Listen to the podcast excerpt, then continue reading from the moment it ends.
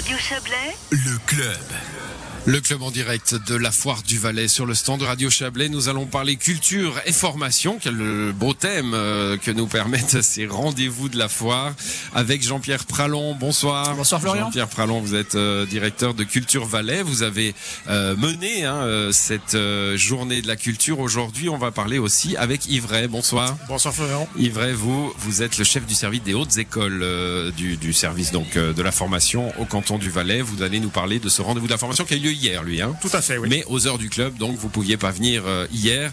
Euh, et on, on va donc commencer avec vous. Il y a euh, dans tous les secteurs de la société, on décidément chaque soir, j'ai l'impression de poser les mêmes questions. C'est pratique en même temps. Hein.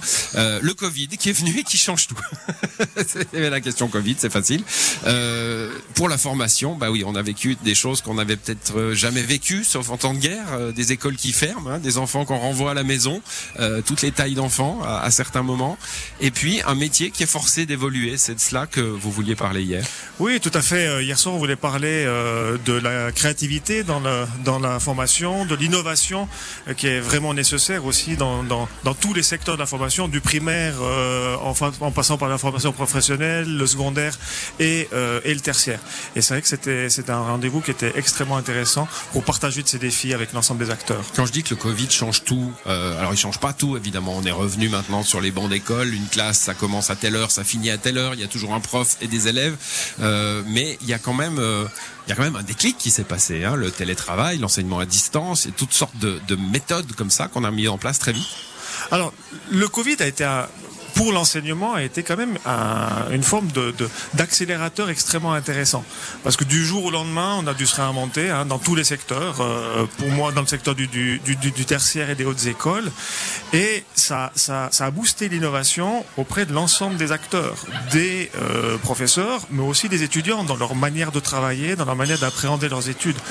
Et c'est vrai que maintenant qu'on revient dans une forme de normalité parce qu'on est revenu en présentiel et c'était vraiment extrêmement important de revenir dans cette logique de présentiel, eh ben c'est comment on arrive à capitaliser certaines choses, certaines initiatives qui ont été faites. Mais justement, dans, dans plein de secteurs hein, d'activité, euh, d'économie, par exemple, on, s'est dit, ok, on, a dû se mettre au télétravail. Ça a été euh, brutal. Il on, y pensait, c'était dans l'air.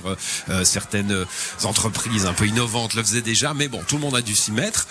Et beaucoup d'entreprises se disent, bah tiens. Il y, avait, il y avait là quelque chose euh, qu'on va garder, au moins partiellement. Euh, dans l'enseignement, on a eu l'impression que c'était blanc ou noir, hein, qu'il fallait absolument revenir au- en présentiel, que c'était essentiel euh, et qu'il fallait euh, mettre de côté cette expérience. C'est pas ce que vous nous dites en fait. Non, pour moi ce qui était important aussi dans le retour au présentiel, c'est qu'il y, il y a quand même des fondamentaux qui doivent être faits sous forme présentielle. Euh, notamment, euh, une des particularités... L'odeur de la craie, par exemple. Euh, J'irai pas y a jusque-là. pas- y a pas J'irai en vidéo, ça. J'irai pas jusque-là. Non, mais, comme vous savez, hein, dans, dans, dans, dans, dans l'éducation au niveau, au niveau tertiaire, les parties professionnalisantes sont des parties qui sont vraiment essentielles. Et pour un ingénieur, si je prends l'exemple de l'ingénieur qui est en, qui est en formation, ne pas pouvoir faire des labos en présentiel en étant dans une logique de, de, de, de, de pratique et de, et de, de, de travail sur, sur les, les outils et les machines, c'est difficile. On peut travailler avec des outils de simulation. Les, les profs, durant la période du Covid où on était en distanciel, ont vraiment fait des, des, des, des travaux absolument magnifiques de simulation. Mais l'acte technique Ouais, ouais, est, alors- est important. Le labo, c'est le labo. Il y a des tas de cours euh, euh, de, de théorie, évidemment, hein, euh, euh, tourisme, économie, etc. dans les dans les HES. Euh, là, la, la mixité, le, l'hybride, je crois qu'on dit, hein, dans le dans, dans votre milieu, l'hybride entre un peu de présentiel, un peu de distanciel, puisque ces mots se sont imposés à nous. Euh, ça, c'est quelque chose auquel on réfléchit? C'est des choses sur lesquelles on va continuer à réfléchir parce qu'il y a aussi certaines demandes de certains des, étu- des étudiants de pouvoir euh, jouer, euh, notamment sur des formations en emploi, hein, de pouvoir bénéficier euh, d'aspects en présentiel, mais d'aspects aussi en, distanciel. Et aujourd'hui, c'est des questions qui remontent de la part des étudiants sur lesquelles les hautes écoles vont devoir plancher, vont devoir euh, amener aussi quelques solutions et certainement se retrouver dans des dispositifs qui joueront avec, avec pour des aspects théoriques avec une, une, partie présentielle, une partie distance. L'hybride, l'hybridation. Jean-Pierre Pralon, la culture aussi a dû se réinventer pendant cette période. On va, on, va, bon, allez, la, question Covid aussi, je vous la pose. Voilà. on en a beaucoup parlé évidemment, hein, tous ces tous ces artistes qui ont été cantonnés à la maison comme tout le monde, mais du coup sans, sans aucune possibilité de montrer ce qu'ils font. Euh, sinon, ben, le, la vidéo, comme tout le monde en fait. Oui, alors on a vu toute une série de choses. On a vu du bon, on a vu du moins bon. Et je pense qu'il faut dire que le digital, il est intéressant quand on veut amener des gens dans une salle, peut-être par après. Mais un théâtre, une salle de concert, elle veut créer le lien. Et puis les gens sortent aussi pourquoi? Pour rencontrer d'autres gens, pour boire des bières, pour faire fonctionner en fait cet écosystème social. Donc le digital, oui, mais pas à tout prix. Et puis on peut avoir un théâtre qui va décider d'avoir des formats et des propositions en digital pour une clientèle qui est beaucoup plus large et puis vouloir rester aussi sur le mmh. présentiel. Euh, on lancera une campagne de com dans, dans, quelques, quelques jours, quelques semaines en disant ok le digital c'est bien, c'est cool, mais le présentiel c'est quand même mieux dans la culture. Voilà, ça, ça rime avec essentiel, hein, comme dans, comme dans l'enseignement. Euh, 10 ans de Culture Valais, vous les avez célébrés aujourd'hui, Jean-Pierre Fralon, euh, dont, dont cette année de rendez-vous de la culture à la fois, mais 10 ans de Culture Valais. On aurait dû le faire l'année passée. Euh, l'année ah passée, le rendez-vous de la culture a été le plus grand événement de la foire qui n'a pas eu lieu. et on voulait pas faire ça cette année. Donc, euh, oui, fêter, mais c'est plutôt présenter les projets de la deuxième décennie. Hein. Culture Vallée a effectivement 10 ans. Et on a montré tout ce qu'on voulait faire pour la suite. Et ce qui m'a beaucoup frappé dans ce rendez-vous de la culture, c'est que les gens sont revenus. On a revécu l'ambiance d'avant. On a revu les gens.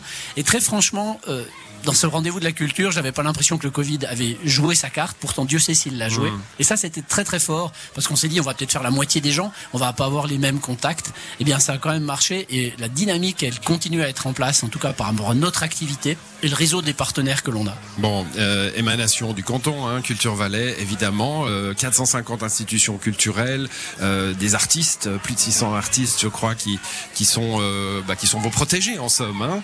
Euh, c'est le signe d'une vie 450 institutions, le, chiffre euh, parle. Hein. oui, et puis c'est le, le, réseau qu'on essaye de fédérer, et puis surtout ce réseau, on essaie de le mettre en lien avec d'autres acteurs.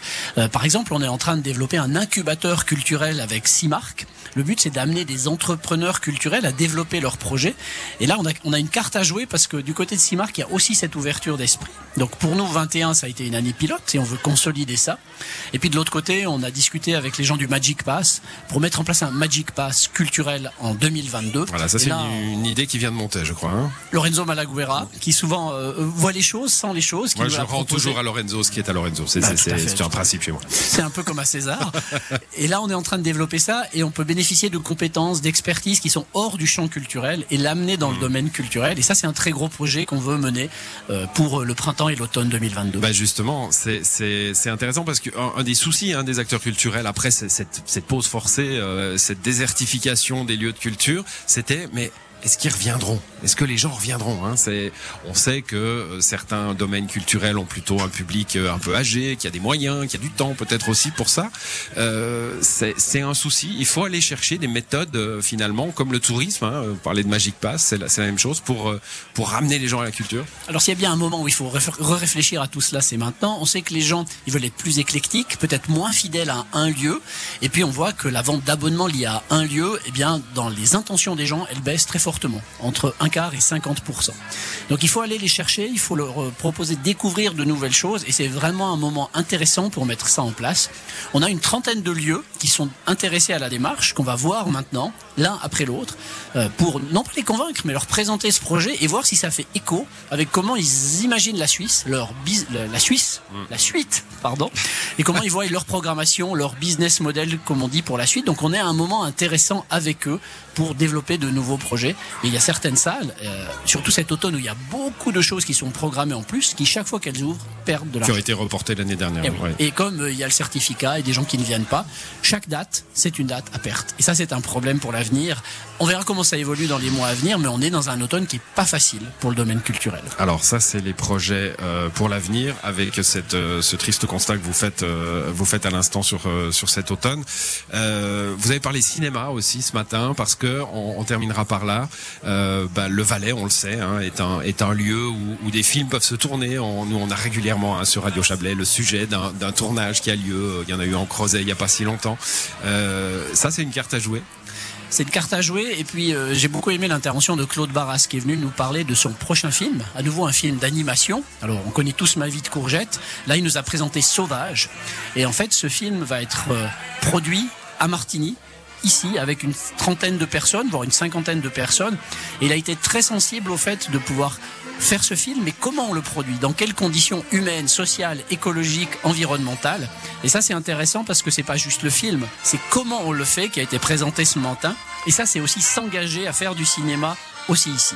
Voilà, et faire, euh, faire résonner finalement ce canton euh, grâce, à, grâce au cinéma. Merci à tous les deux d'être passés dans cette émission.